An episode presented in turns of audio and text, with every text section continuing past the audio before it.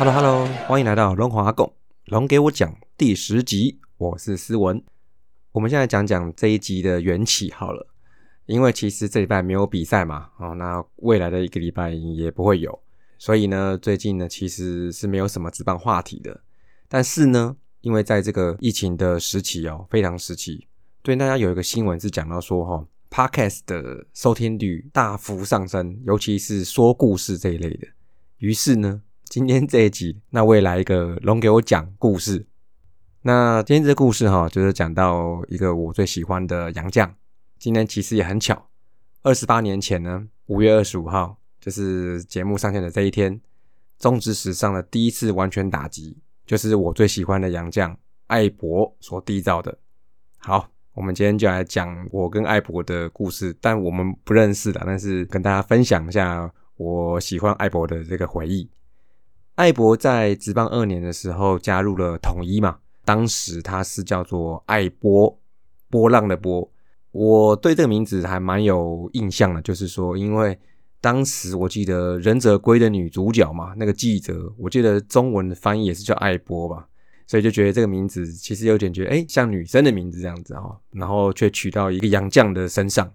那我记得当时他是二十七号吧。我就觉得，诶，我们也有二十七号啊，史东啊，来比看看谁强啊，这样哈。不过当时的艾波哈，他在职棒二年的时候，我记得还蛮清楚的。他在总冠军赛的第一场还敲了一轰出来哈，不过后来就没上场了。那当时还比较小，比较没有注意到是什么洋将啊、管理的问题啊，因为他就是在第一场之后就是去酒吧，就是跟人家冲突，好像就是伤到了臀部这样子。但那时候对统一的比较大的印象是，唯一的敌人就是罗敏清，对，就是他当时好像第一年回来打嘛，那时候哇，打的真的是变变狗。那时候其实全力就希望是用念力来防堵罗敏清，所以其实比较没有太注意到艾博他当时第一场之后就因伤就缺阵后面的整个系列赛。随后就是在职棒三年的时候，他就是因为表现不佳嘛，然后就离开了。那还有没有其他的一些原因呢？大家见仁见智啦。那当时他要到魏权的时候，其实有这么一说啦，就是他好像自己去询门问路哦，敲敲门问一下说：“Hello Hello，有没有需要洋将啊？我这边还有一个很能打的啊。”这样。那另外也是有一说是当时还在队的史东的牵线，记得他在职棒三年刚来的时候，他打的也还好。那我就看他是因为季初时候在统一打太烂，然后都没打出全垒打，然后就被解约了嘛。到卫权之后，哎，就开始打全垒打喽。所以那时候我记得，我就跟同学讲说，哦，艾博穿红色球衣比较威啦，穿绿的球衣不行。不过讲到比较威哈，我们今天也不讲太多有关于数据上的成绩，我就在讲讲我记忆中的艾博跟这段故事啊。其实我当时看到艾博刚加入的时候，其实那时候第一印象觉得这是个大个子，哎，但是可以守一垒跟外野哦。我就觉得看样子他在跑步的时候都要把地板踩穿了，就踩个洞出来。那再来就是他打击姿势非常非常特别，他是一个很开放式的打者，然后但是他的棒子却拿的是短棒哦，然后击球前把棒子摆的超前面的，挥棒的时候，然后就用尽腰部跟下半身的力量，哇，把球打得又平又圆。所以他后来转来龙队之后，其实我就想说，好，既然他加入了卫权，那我就忘了前年的旧恨。哦，希望他能成为龙队的第四棒，然后我要直接支持他。那一开始其实记得他没有打得很好，因为我记得好像是打了七场还八场才开轰吧。但是他开轰之后，诶，他就开始越打越带劲了。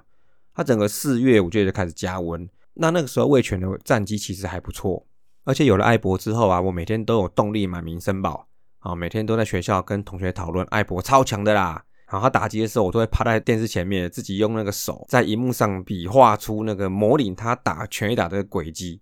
我还记得有一次哦，看录影转播，因为我忘记那一天他哪个打席开轰了，然后我就叫我爸不要跟我说，然后我要自己看。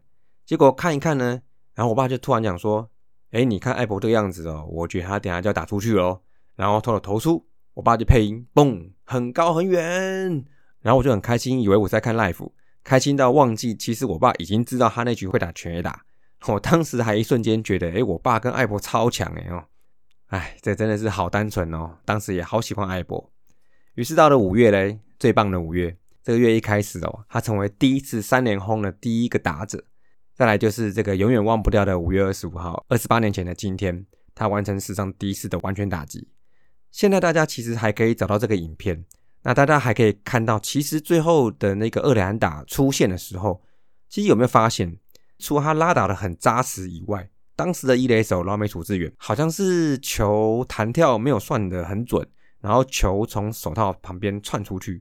那我是觉得场地也可能是有帮忙，因为我认为当时的场地其实都不太好，内野外野都不太好。那球在地上滚，球在外野滚的时候，其实球都跳来跳去的。不过没关系嘛，这个就达成了嘛。隔天我就把报纸埋起来，高高的挂在墙壁上。那当时真的是很希望能去球场找到帮我签名啊。不过虽然没这个缘分，但是还有一件事情也让我很开心，就是在我生日的时候，因为我生日的时候是在暑假，那时候我记得那一年生日当天没有比赛，但是前一天是有的。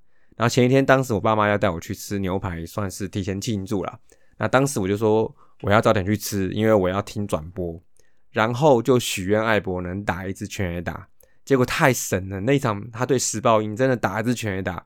然后隔天我生日真的超爽的，又把报纸买好贴好。哇，那时候真的是很迷很迷艾博。我很难想象他只是来打不到一年的洋将。但是觉得他很特别的风采，有别于印象中的那种传统的洋将大炮。那当时我觉得还好，他当时有来卫权。那八月打的其实就不是很好，因为报纸那时候就有写他整个月打击率好像不到两成，而且魏权上半季没有拿到冠军，所以我升国中的这个暑假其实过得一半爽，然后一半很郁闷。但是他就在开学后不久哦，就参与了第二次三连轰，而且还是棒打陈奕迅。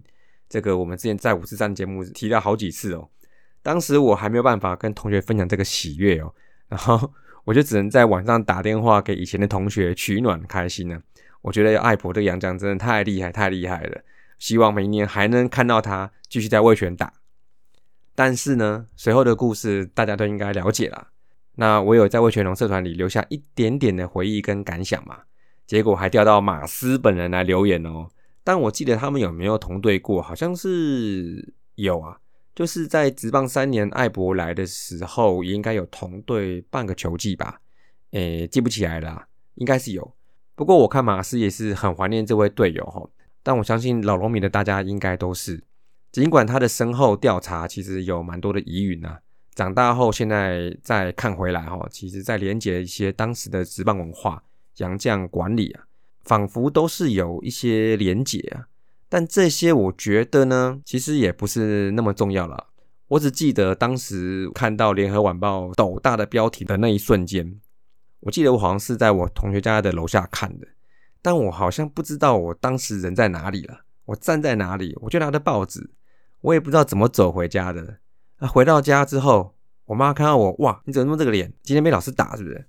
而当我意会到我已经到家的时候，我看到我妈的时候，其实我就已经不知不觉的我大哭起来了。我就抱着我妈，边哭边说：“艾博死了，艾博死了。”我妈才看到我手中的报纸，哇！想想当时我哭的真的是很伤心，很伤心。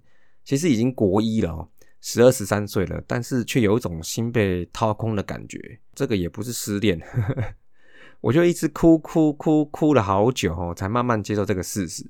不过当时还小啦，其实不太能很快的体会说生命的意义哦。我知道有生有死啊，但当时我家里也还没有过近亲离开的经验，所以我第一次接触到这样子的事情。那虽然不是家人，但是是一个很纯真看待的偶像，就这样消失了。以后再也不能帮龙队打球了。我想到这个，我当时的我哦，真的是哭到无法自己啊。不过没事啦，因为这是二十八年前的故事啦。虽然讲起来有点不好意思啦，一直哭，但这是我小时候喜欢魏全龙、喜欢艾博的一段故事。我现在有时候还是觉得，直棒四年的魏全龙带给我的回忆跟感动哦，其实不会输给元年夺冠，还有后面三连霸时期。当时虽然排名还是输给兄弟啊，但龙队的球员都打得很不错，尤其这位我一整年从头跟到尾的艾博，带给我无数的看球的快乐跟喜悦，至今还是难以忘怀了。那最后了，我还是要说一句哈，这个 一定要说，我也很爱说的催泪弹来啦。尽管杨将来来去去很多很多人哦，也尽管后面就来了一位坎沙诺，这个卫权史上最强的杨将哦，但我怎么样，我还是都喜欢艾博。我最喜欢的威权龙洋将，一只也都会是。那么这礼拜的龙华共龙给我讲故事就到这里啦。这礼拜没有比赛，那就等我想到要做什么再说吧。希望下礼拜见喽，See you。